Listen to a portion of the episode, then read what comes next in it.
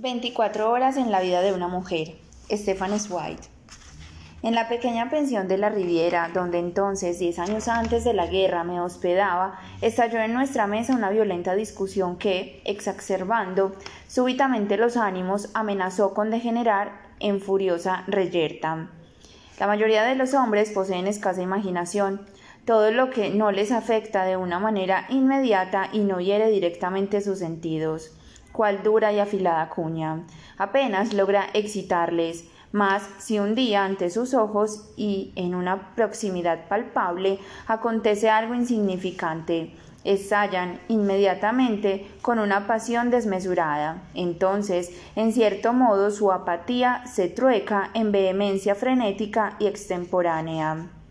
Así ocurrió esta vez entre el grupo de personas enteramente burguesas que se sentaban a nuestra mesa donde, de ordinario, nos entregábamos a un pacífico small y a pequeñas chanzas insustanciales para dispersarnos una vez terminada la comida.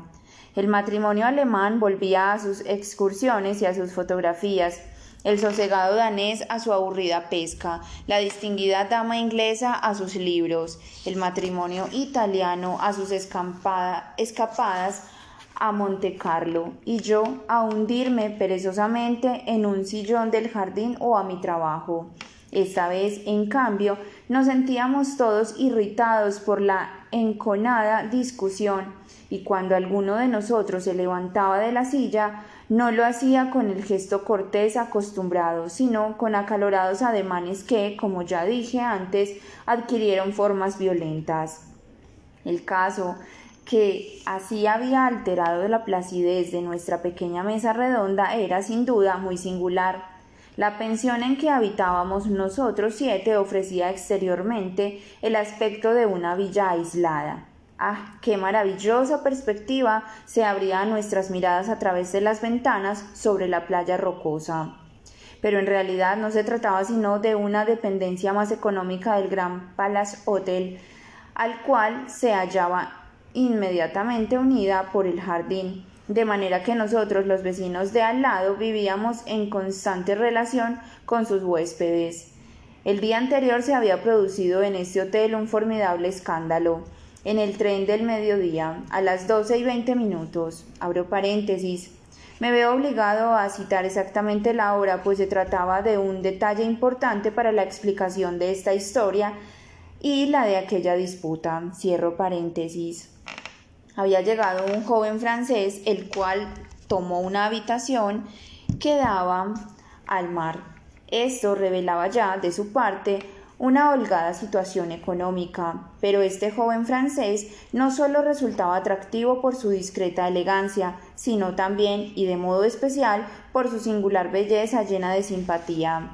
En su delicada y femenina faz, un bigote rubio y sedoso acariciaba sus labios sensuales y cálidos, sobre la blanca frente los oscuros cabellos suaves y ondulados se ensortijaban y sus tiernos ojos cautivaban con la mirada.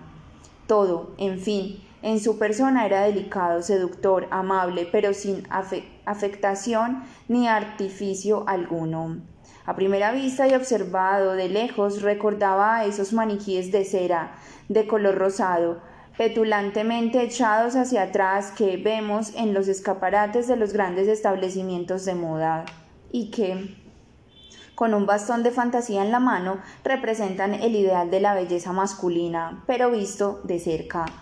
Se desvanecía esa primera impresión porque, cosa extraña, su atractivo era algo natural, innato, como emanado de su propio organismo. Al pasar saludaba a todos de una manera a un tiempo sencilla y cordial, era realmente agradable observar cómo su gracia siempre espontánea se manifestaba en todo momento con naturalidad. Cuando una señora se dirigía al guardarropa, acudía, solicitó a recogerle el abrigo. Tenía para cada niño una mirada cariñosa o una frase amable. Se mostraba con todos como una persona accesible y al mismo tiempo discreta.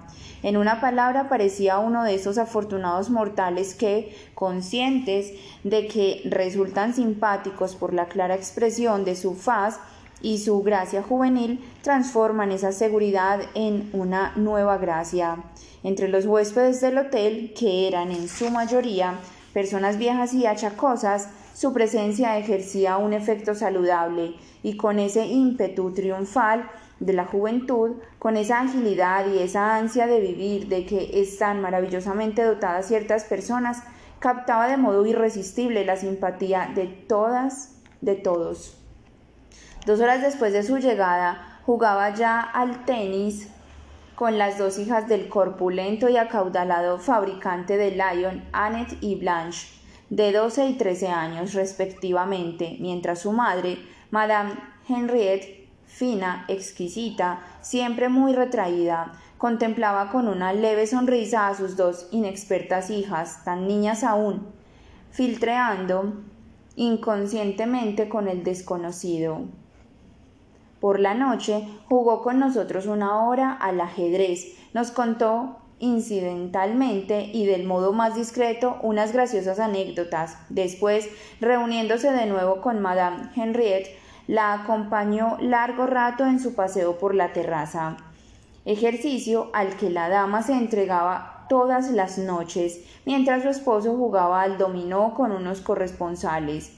Ya muy tarde le observé aún en la penumbra de la oficina sosteniendo con la secretaria del hotel una charla íntima, muy sospechosa. A la mañana siguiente acompañó a pescar a mi compañero danés y demostró grandes conocimientos sobre la materia. Más tarde habló largamente de política con el comerciante de Lyon, demostrando ser un muchacho muy divertido, pues se oían a menudo resonar por las rocas de la playa las carcajadas del grueso señor. Después de la comida, es absolutamente indispensable para la buena comprensión del asunto que deje aquí exactamente consignadas todas las, las fases de la distribución de su tiempo. Estuvo sentado aún durante una hora con Madame Henriette en el jardín, donde ambos tomaron café. A continuación jugó de nuevo al tenis con las dos niñas y charló con el matrimonio alemán en el hall. Hacia las seis tropecé con él en la estación cuando me dirigía a echar una carta. El muchacho vino apresuradamente a mi encuentro para decirme, con aire de disculpa, que había sido llamado de improviso, pero que volvería a reunirse con nosotros dentro de un par de días. A la hora de la cena se le echó realmente de menos, pero solo su presencia, ya que en todas las mesas no se hablaba sino de él, alabando todos su manera de ser, tan simpática y alegre. Ya de noche, a eso de las once, me hallaba sentado en mi habitación terminando la lectura de un libro, cuando de pronto, a través de la ventana abierta, oí en el jardín unos gritos y llamadas inquietas, y observé allá en el hotel una inusitada agitación. Más alarmado que curioso, salvé corriendo los quince pasos que me separaban del hotel y encontré a los huéspedes y al servicio sumidos en el mayor nerviosismo. Madame Henriette, mientras su marido, con su acostumbrada puntualidad, jugaba al dominó con sus amigos de Namur, había salido a dar su paseo de todas las noches por la terraza de la playa y no había vuelto aún. Se temía que hubiese sido víctima de un desagradable accidente, y el marido, habitualmente tan cachazudo y lento, corría ahora como una fiera por la playa gritando. Abro comillas. Henriette, Henriette, cierro comillas, y su voz desgarrada por la emoción tenía algo de horrible y primitivo, como el aullido de una bestia enorme herida de muerte. Criados y grooms subían y bajaban las escaleras, se despertó a todos los huéspedes, se telefoneó a la policía. En medio de todo aquel barullo se tropezaba siempre con el grueso comerciante que iba de aquí para allá, con el chaleco abierto, gritando, sollozando, clamando como un loco. Abro comillas. Henriette, Henriette, cierro comillas. Entretanto, las niñas se habían despertado y asomadas a la ventana en camisa de dormir llamaban desoladas a la madre, hasta que el apenado marido corrió hacia ellas para tranquilizarlas. Luego ocurrió algo tan terrible que apenas puede describirse, pues la naturaleza humana, en momentos de violenta tensión, presta a menudo a los individuos actitudes de una expresión tan sumamente trágica que ni la imagen ni la palabra pueden reproducirlas con suficiente intensidad. De pronto, el grueso y pesado comerciante descendió los crujientes peldaños de la escalera con aire completamente fatigado, pero al mismo tiempo colérico. En la mano llevaba una carta. Llame al servicio, dijo el mayordomo con voz todavía inteligible. Mande que se retire. No hace ninguna falta. Mi mujer me ha abandonado. En el aspecto de aquel hombre mortalmente herido se observaba un esfuerzo por reprimirse, un esfuerzo de sobrehumana atención ante toda la gente que le rodeaba, empujándose para poder contemplarlo y que luego fue alejándose. Presa de temor, de vergüenza, de turbación, con todo, conservó todavía fuerzas suficientes para pasar tambaleándose por delante de nosotros, aunque sin mirar a nadie, y para apagar la luz del salón de lectura, después se oyó cómo su voluminoso cuerpo se desplomaba pesadamente en un sillón, al tiempo que se percibió un sollozo salvaje, brutal, la única manera de llorar de un hombre que no había llorado nunca, y aquella congoja, aquel dolor elemental ejercía sobre cada uno de nosotros, aun sobre los más superficiales, un efecto aturdidor, Nunca ninguno de los camareros, ninguno de los huéspedes a quienes atrajeran la curiosidad, osaba arriesgar la menor sonrisa o, por el contrario, una palabra de consuelo, silenciosos como avergonzados ante aquella brutal explosión de sentimiento. Todos, uno tras otro, nos retiramos a nuestras habitaciones mientras allá en el oscuro salón seguía gimiendo y agitándose convulso aquel hombre dolorido, completamente solo. Mientras tanto, el hotel fue apagando sus luces entre ruidos, murmullos, bisbiseos, hasta quedar sumido en el silencio. Fácilmente se comprenderá que un suceso tan deplorable, desarrollado ante nuestras miradas, sacudiera violentamente la sensibilidad de personas como nosotros, acostumbradas a una vida de ocio, exentas de preocupaciones, pero aquella disputa que después estalló de manera tan vehemente en nuestra mesa y que llegó a los límites de la violencia, si bien tenía como punto de partida aquel extraño incidente, en esencia era más bien una divergencia de principios, una lucha furiosa entre maneras opuestas de sentir y de concebir la vida, debido a la indiscreción de una de las camareras que había leído aquella carta. Sin duda, el desesperado marido, ciego de cólera, y luego de estrujarla entre sus manos, la arrojó al suelo sin darse cuenta de lo que hacía.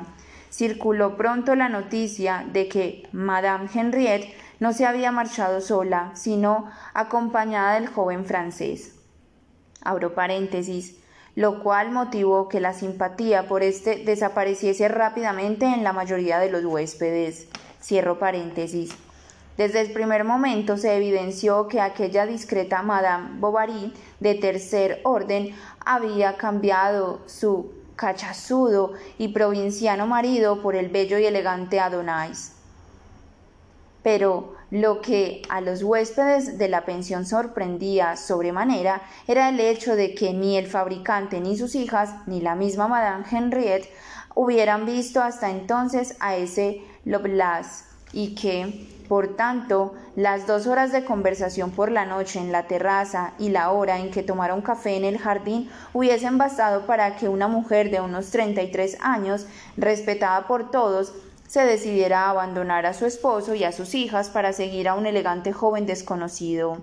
Este hecho, a todas luces evidente, era en general rechazado en nuestra mesa, por considerarlo un perifido engaño, una ingeniosa maniobra de los dos amantes. No cabía duda de que Madame Henriette sostenía de antiguas relaciones secretas con el joven galán, el cual había venido allí únicamente para ultimar los detalles de su vida, porque así lo consideraban. Era absolutamente imposible que una mujer decente, después de un efímero trato de dos horas, se fugase tranquilamente a la primera indicación pero a mí me parecía divertido sostener una opinión opuesta y defendía enérgicamente la posibilidad y aún la verosimilitud de que una señora, tras varios años de matrimonio, decepcionada, hastiada, se sintiese íntimamente predispuesta a una aventura de ese género. A causa de mi oposición inesperada, la discusión se generalizó rápidamente y se subió de tono, en particular porque los dos matrimonios, así el alemán como el italiano, juzgaban un desatino creer en el Cop de Ford y lo rechazaban con ofensivo menosprecio, como una fantasía novelesca de mal gusto. No hay por qué insistir aquí aportando todos los detalles del curso tempe tempestuoso de una disputa desarrollada entre la sopa y el postre. Solo los profesionales de la tablet hot suelen mostrarse ingeniosos y los argumentos expuestos en el calor de una conversación de mesa casual son en su mayoría superficiales ya que brotan sin reflexión y a la ligera. También es bastante difícil averiguar por qué motivo nuestra discusión adquirió rápidamente aquella virulencia. La irritación, creo yo, empezó a consecuencia de, lo, de que los dos maridos, sin propósito, deliberaron pretendían que sus respectivas esposas estaban a cubierto de la posibilidad de caer en tales vulgaridades y peligros.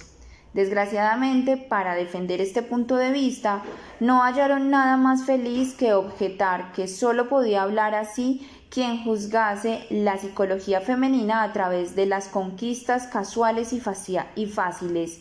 Pero cuando la señora alemana lo salpimentó, diciendo que estaban de un lado las mujeres honestas y de otro las de temperamento de cocote, entre las cuales, en su opinión, debía influirse a, Madame Henriette, entonces perdí la paciencia y me mostré, a mi vez, agresivo.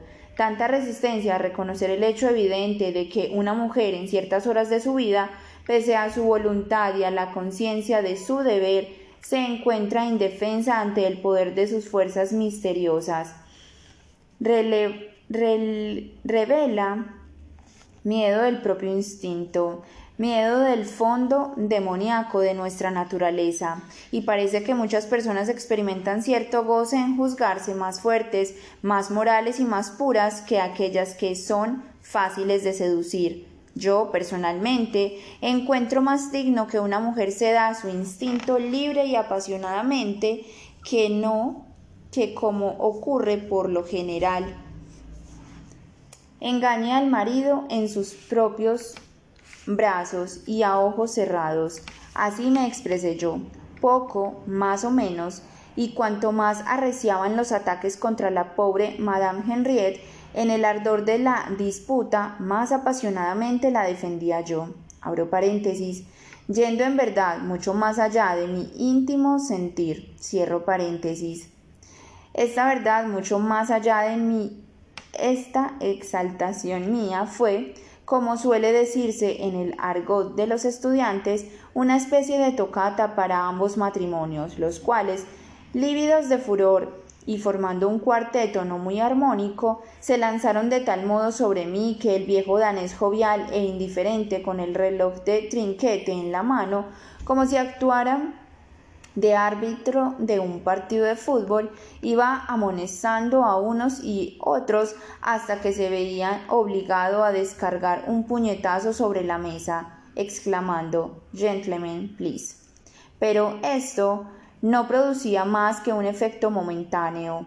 Por tres veces estuvo a punto de levantarse aireadamente con el rostro enrojecido uno de los comensales, a quien a duras penas logró calmar su esposa, en una palabra unos minutos más y nuestra discusión hubiera terminado violentamente si, de pronto, Mistress C, actuando de aceite balsámico, no hubiese calmado el encrespado oleaje de la conversación.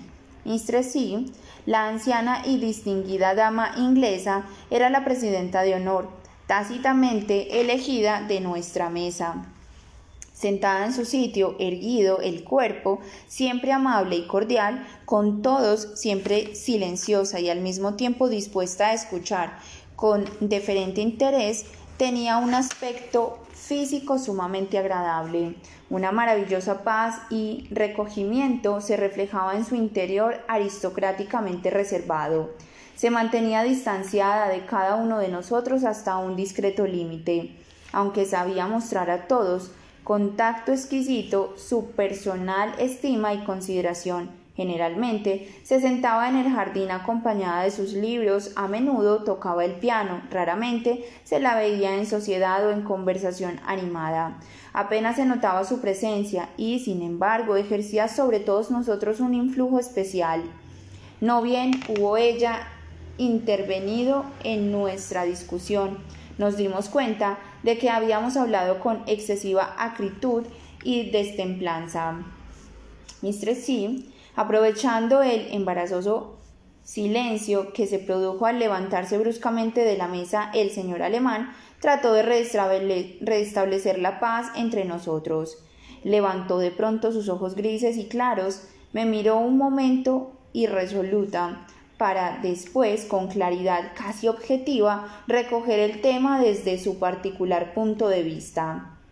¿Usted cree, pues, si no he entendido mal, que Madame Henriette, que una mujer cualquiera que sea, puede lanzarse inocentemente a una aventura que hay acciones que una mujer juzgaría imposibles una hora antes de cometerlas y de las cuales no cabe hacerlas responsable?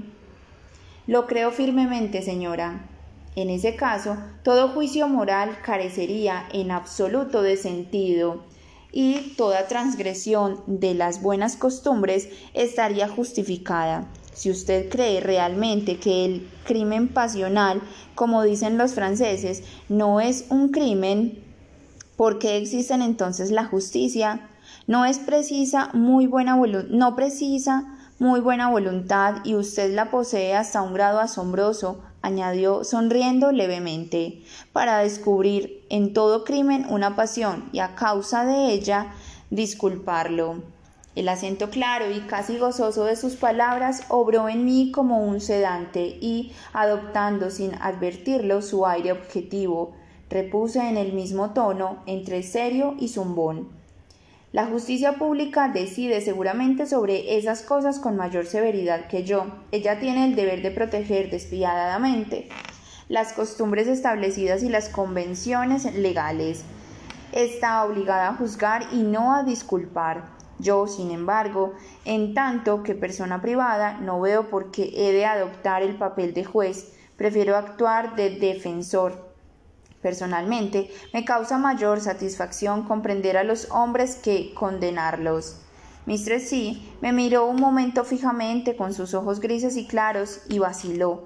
Temiendo que no me hubiera entendido, me disponía ya a repetirle en inglés lo dicho, cuando con singular seriedad, lo mismo que en un examen, siguió preguntándome Usted no encuentra pues odioso, despreciable que una mujer abandonase a su marido, a sus hijas, para seguir a un hombre cualquiera, del que nada sabe, ni siquiera si es digno de su amor. ¿Puede usted realmente excusar una conducta tan atolondrada y liviana en una mujer que además no es ya una jovencita y que siquiera por amor a sus hijas hubiese debido preocuparse de su propia dignidad? Le repito, señora, insistí, que no quiero en este caso ni juzgar ni condenar. Puedo reconocer ante usted que antes he estado algo exagerado. Esa pobre Madame Henriette no es ciertamente ninguna heroína, ni siquiera un espíritu aventurero, y menos aún una grande amors. Yo la tengo por una mujer corriente, débil, que me merece cierto respeto, porque ha tenido valor para obrar según su voluntad, pero que me inspira todavía mayor lástima, porque seguramente mañana, si no hoy, será profundamente desgraciada. Quizás haya obrado estúpidamente, locamente, pero nunca de una manera ruin y vulgar. Y lo mismo ahora que antes discutiré con todos el derecho a menospreciar a esa pobre desgraciada. ¿Y siente usted todavía por ella el mismo respeto y la misma consideración? ¿No establece usted ninguna diferencia entre la respetable dama con la cual conversaba usted anteayer y esa otra que se fugó ayer con un desconocido? Absolutamente ninguna diferencia, ni la más insignificante. ¿Is that so? Involuntariamente se expresó en inglés, parecía que toda la conversación le interesaba singularmente. Tras un breve momento durante el cual se mantuvo pensativa, fijó en mí su clara mirada para preguntarme aún. ¿Y si usted encontrase mañana a Madame Henriette en Niza, por ejemplo, del brazo de ese joven, ¿la saludaría usted? Naturalmente. ¿Y hablaría con ella? Naturalmente. ¿Y si usted estuviera, si estuviera usted casado, presentaría a una mujer así a su esposa como si nada hubiese ocurrido? Naturalmente. ¿Hold you really?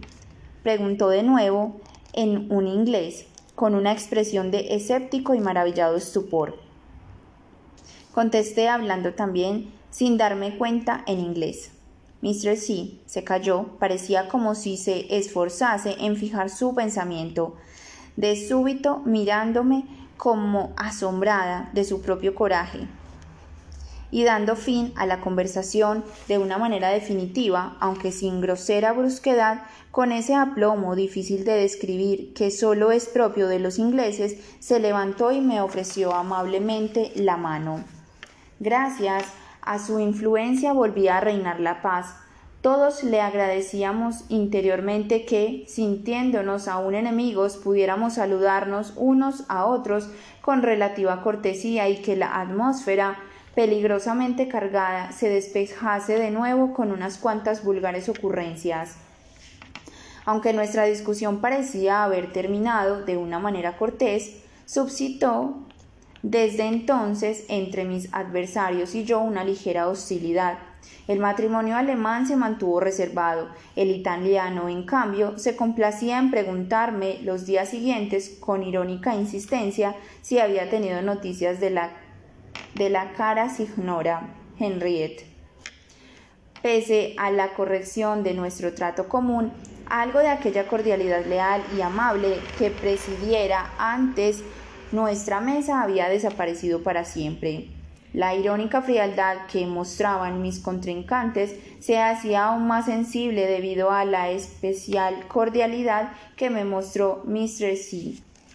Desde aquella discusión, si antes se encerraba en una extrema reserva, no sintiéndose apenas dispuesta a conversar con los compañeros de mesa, excepto a la hora de la comida, ahora aprovechaba cualquier coyuntura para hablarme en el jardín y aún cabría decir para distinguirme con su trato, ya que sus maneras nobles y reservadas hacían que toda relación con ella pareciera un favor especial. Francamente, he de confesar que la dama buscaba mi compañía, que no perdía ocasión de hablar conmigo, haciéndolo de una manera tan ostensible que, de no haberse tratado de una anciana de blanco cabello, me hubiera hecho concebir extraños y vanidosos pensamientos. Cada vez que charlábamos, la conversación tenía siempre, invariablemente, el mismo punto de partida. Madame Henriette parecía experimentar una secreta satisfacción, culpando de infiel y de falta de energía moral a la que había olvidado sus deberes, pero al mismo tiempo parecía gozarse también en la inalterabilidad de mi simpatía hacia aquella tierna y delicada mujer y en que nada me decidiese a volverme atrás en mis opiniones. Como nuestras conversaciones derivaban siempre hacia el mismo tema, acabé no sabiendo qué pensar de tan extraña obsesión, en que parecía asomar una punta de pesadumbre. La cosa duró unos cinco o seis días sin que la señora revelase con una sola palabra el motivo por el cual aquel tema revestía para ella cierta importancia pero que era así se evidenció por completo cuando ocasionalmente durante un paseo dije que mi estancia en la playa había llegado a su término y que iba a partir en un par de días. Entonces su rostro de ordinario impasible se contrajo súbitamente y de manera singular por sus ojos de gris marino cruzó la sombra de una nube. Qué lástima. yo que deseaba hablarle de tantas cosas.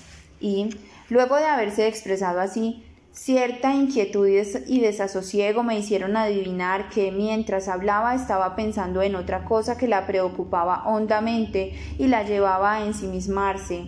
Finalmente, pareció como si esa actitud le molestase a ella misma, porque de pronto, en medio del silencio que se había producido, me ofreció su mano.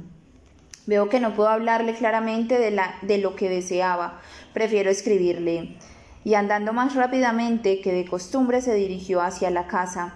Efectivamente, aquella noche antes de la cena encontré en mi cuarto una carta suya, escrita con trazos enérgicos y claros. Por desgracia, he sido un hombre bastante distraído por lo que respecta a la conversación de documentos coleccionados en mi juventud y no me es dable, por tanto, reproducir textualmente el original me limitaré pues a dejar indicado aquí el contenido más o menos aproximado de su pregunta respecto a si podría contarme algo de su vida. El episodio escribía databa de tan antiguo que ciertamente apenas lo consideraba como perteneciente a su vida actual, y el hecho de que yo debiera partir al cabo de dos días le hacía más fácil hablarme de algo que desde hacía veinte años le preocupaba y torturaba vivamente. En el caso de que no considerase importuna tal confidencia, me rogaba le concediese una entrevista de una hora. Esta carta de la que no mencionó aquí más que el contenido estricto, me interesó sobremanera.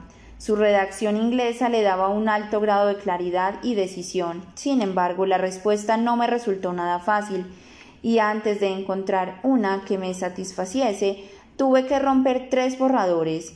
Al fin quedó concebida así. Abro comillas. Es para mí un gran honor que me otorgue usted tanta confianza y le prometo corresponder a ella caballerosamente en el caso de que así me lo exija. Naturalmente no debo pedirle que me cuente más de lo que usted desea, pero lo que me diga, dígamelo totalmente y con estricta sinceridad, no solo por mí, sino también por usted misma. Le ruego, crea que su confianza la considero como un honor especial. Cierro comillas. Mi billete llegó a su cuarto por la noche. A la mañana siguiente encontré la respuesta. Abro comillas. Tiene usted toda la razón. La verdad a medias no tiene ningún valor. Solo la tiene la que se expone íntegramente. Me esforzaré cuanto sea necesario para no disimular nada ni ante usted ni ante mí misma. Venga después de la cena a mi habitación. A mis 67 años estoy a cubierto de toda maledicencia. Hablar en el jardín o en la proximidad de otras personas no me es posible. ¿Puede usted creer de veras que el decidirme a ello no ha sido para mí nada fácil? Cierro comillas.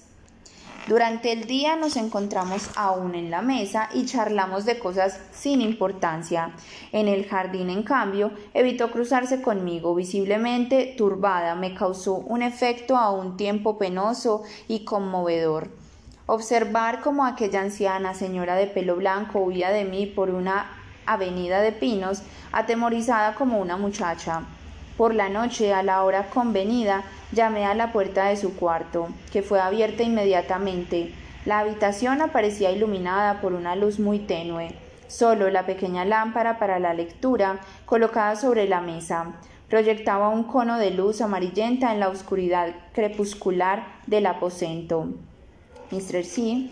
se me apareció sin mostrar turbación alguna. Me ofreció un sillón y se sentó enfrente de mí. Fácilmente pude advertir que cada uno de sus movimientos había sido cuidadosamente preparado, pese a lo cual se hizo un silencio, visiblemente contra su voluntad, un silencio de solución difícil y que fue prolongándose por momentos, sin que yo me atreviese a romperlo con una palabra.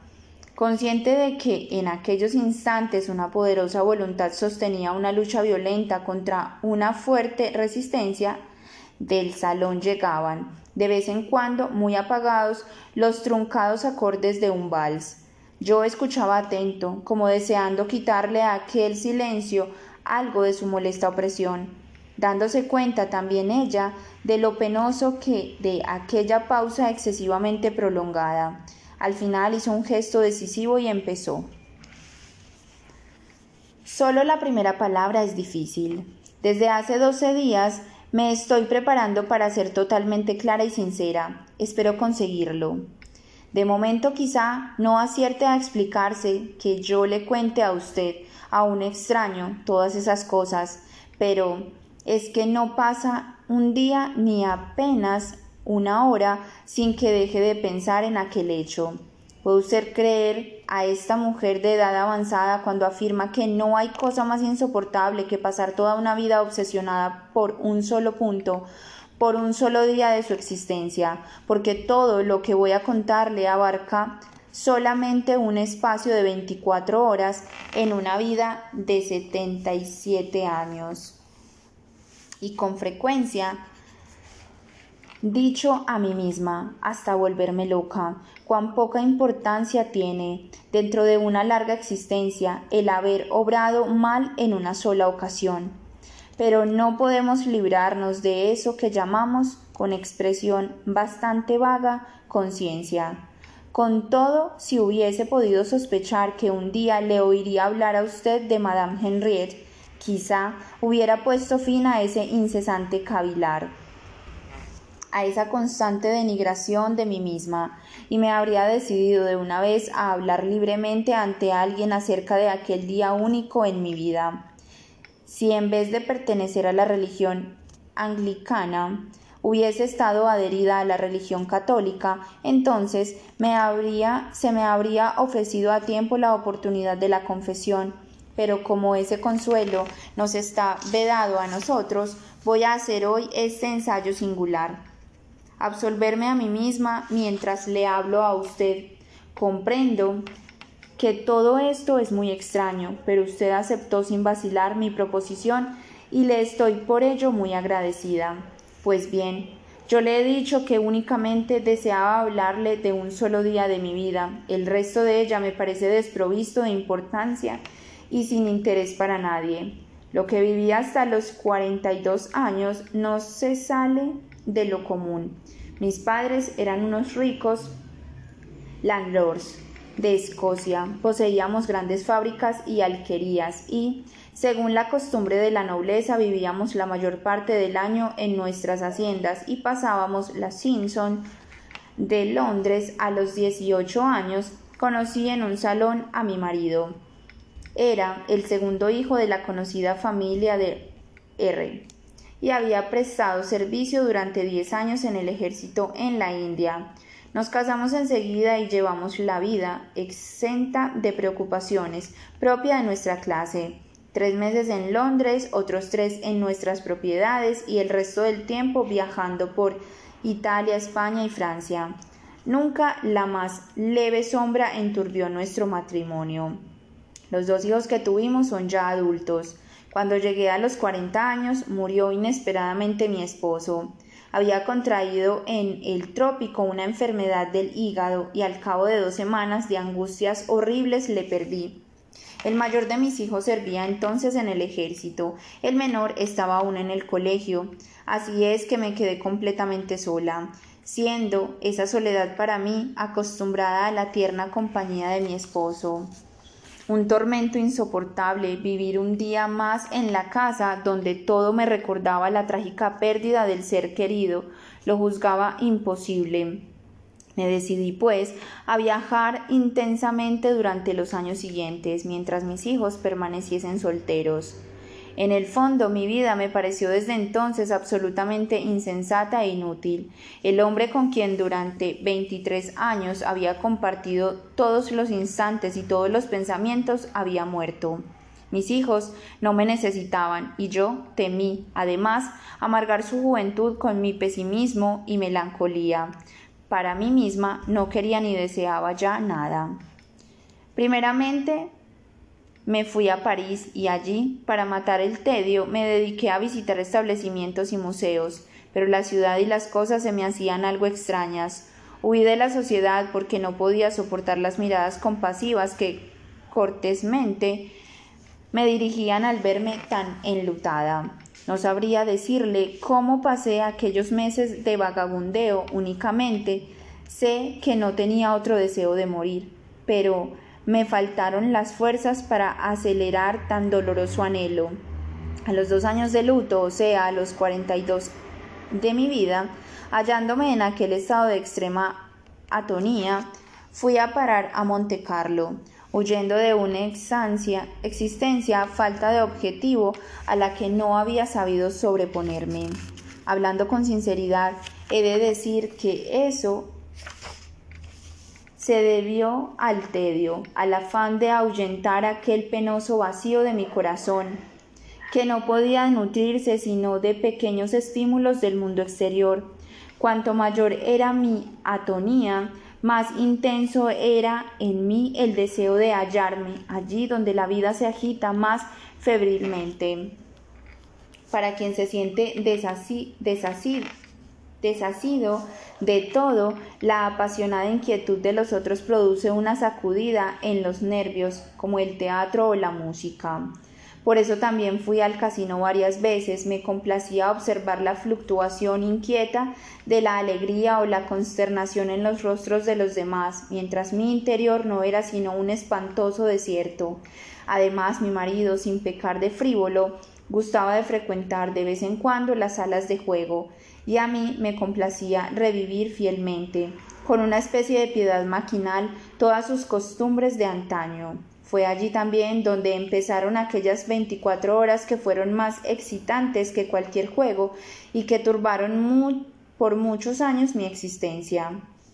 Yo había almorzado con la duquesa de M, pariente de mi familia, por la noche después de la cena. No sintiéndome aún lo bastante fatigada para irme a la cama, entré en la sala de juego y aunque no jugase, iba lentamente de una mesa a otra, observando de una manera especial al grupo de jugadores allí reunidos. Digo de una manera especial refiriéndome a lo que me había enseñado mi marido un día en que me quejé de lo aburrido que resultaba contemplar siempre las mismas caras, mujeres viejas y entecas, que permanecían atemorizadas horas y horas ante, antes de atreverse a aventurar una ficha. Astutos profesionales, cocots, toda esa turbia sociedad que, como usted sabe, resulta menos pintoresca y romántica de lo que acostumbraba a mostrarse en las malas novelas, en las cuales aparece como la fleur d'elegance y como la aristocracia de Europa, además el casino era, hace 20 años, mucho más atractivo que hoy. En aquella época circulaba el dinero de una manera tangible y verdaderamente desaforada, y los arrugados billetes, los dorados napoleones, las arrogantes monedas de cinco francos se amontonaban y corrían en remolinos por las mesas como un vértigo loco. Hoy, en cambio, un público burgués de agencia de viajes, Cook, desgasta aburridamente las fichas, sin carácter, en el pomposo palacio del juego reconstruido a la moderna.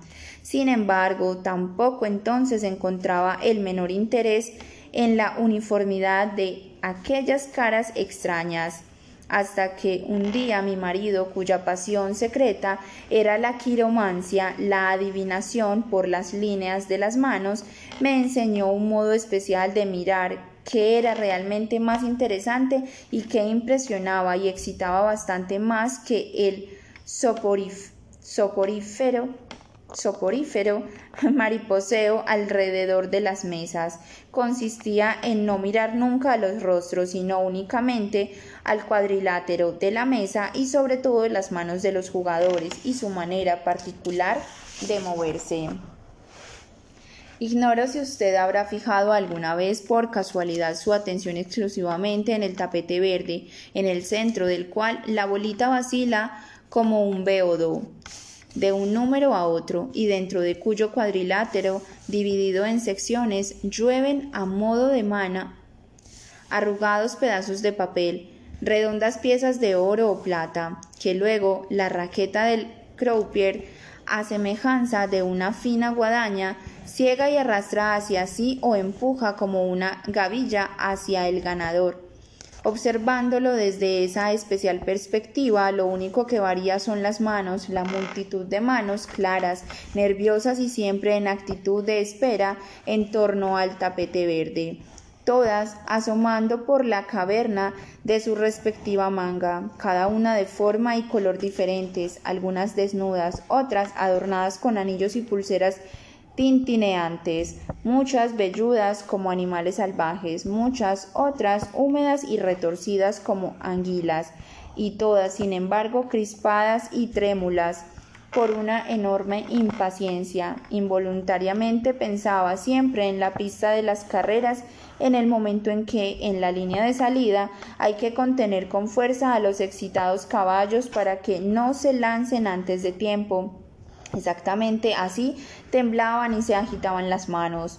Todo puede adivinarse en esas manos, en su manera de esperar, de, de coger, de contraerse. Al codicioso se le reconoce por su mano parecida a una garra, al prodigio por su mano blanda y floja, al calculador por su muñeca firme, al desesperado por la mano temblorosa. Cientos de temperamentos se descubren con la rapidez del rayo, ya en el modo de tomar el dinero, si lo estruja o lo agita nerviosamente, ya así, abatido y con mano fatigada, hace indiferente una apuesta en el tapete verde, que el hombre se descubre en el juego. Es una vulgaridad, ya lo sé, pero yo digo que su mano lo descubre todavía mejor durante el juego porque todos o casi todos los jugadores han aprendido muy pronto a dominar su rostro. Todos, del cuello para arriba, llevan la fría máscara de la impasibilidad.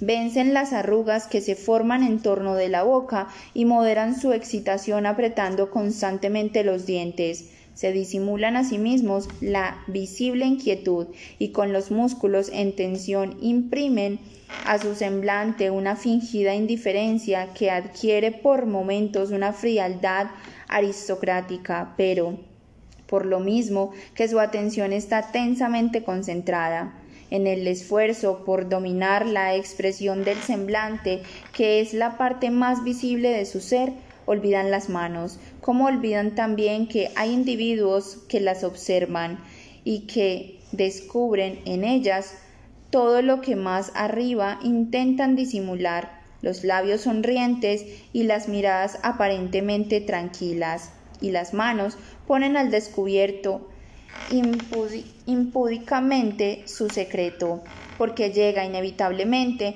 un momento en que esos dedos a duras penas, dominados, en apariencia adormecidos, salen de su voluntaria indolencia. En el tenso segundo en que la bolita de la ruleta cae en la pequeña casilla y se canta el número ganador, entonces en ese instante cada una de aquellas 100 o 150 manos dibuja un movimiento involuntario, completamente individual, personal, de instinto primitivo y cuando uno aprende y se acostumbra como yo, debido a la pasión de mi marido a observar esa muchedumbre de manos, la explosión siempre variable, siempre diferente, siempre inesperada del temperamento particular de cada persona, nos causa un efecto más emotivo que el teatro o la música. No me es posible describirle las mil maneras de mover las manos en el juego. Las hay como de bestias salvajes, de velludos y corvados dedos, que arrebatan ferozmente el dinero, otras nerviosas, trémulas, con las uñas pálidas, que apenas se atreven a avanzar, otras nobles y a un tiempo viles, tímidas y brutales, vivas y a la vez torpes, y otras vacilantes. Pero cada una actúa de manera diferente porque expresa un temperamento distinto a excepción de las manos de los croupiers. Las de estos son máquinas perfectas, al lado de la exaltación viva de las otras, funcionan como una precisión objetiva, siempre atareadas y con absoluta indiferencia, cual si se tratase de las sonoras llaves de un aparato calculador, pero estas manos frías actúan aún de una manera que nos sorprende mayormente por el contraste con sus obsesionadas y apasionadas hermanas. Diríase que visten uniforme como policías en medio de las oleadas y de la exaltación de una revuelta popular. Añádase todavía el goce personal que se experimenta a los pocos días, una vez conocidas las costumbres y pasiones de cada una de las manos. Al poco tiempo hice distinciones entre ellas, dividiéndolas como lo harían con las personas, en simpáticas y antipáticas. Las había que me parecían tan asquerosas por su avidez y su torpeza, que de ellas apartaba siempre la mirada como ante una indecencia. Cada mano nueva en la mesa constituía para mí una aventura y un motivo de curiosidad. Muy a menudo olvidaba mirar el rostro que, más arriba, asentado en un cuello como una fría máscara, aparecía inmóvil sobre una camisa de smoking o sobre un escote resplandeciente. Cuando entré aquella noche, pasé de largo ante dos mesas atestadas de jugadores para llegar a una tercera. Preparaba ya unas piezas de oro cuando oí, en medio de aquella pausa tan tensa en que parece vibrar el silencio, aquella pausa que se produce cada vez que la bola, ya mortalmente fatigada, se bambolea entre dos números. Oí, digo, frente a mí, un extraño ruido, como el crujido de articulaciones que se rompen. Me quedé estupefacta. En aquel momento vi dos manos. Crea que me sobresalté. La derecha y la izquierda, como nunca había visto, dos manos convulsas que, como animales furiosos, se acometían una a otra, dándose zarpazos y luchando entre sí de tal modo que las articulaciones de los dedos crujían con el ruido seco de una nuez cascada.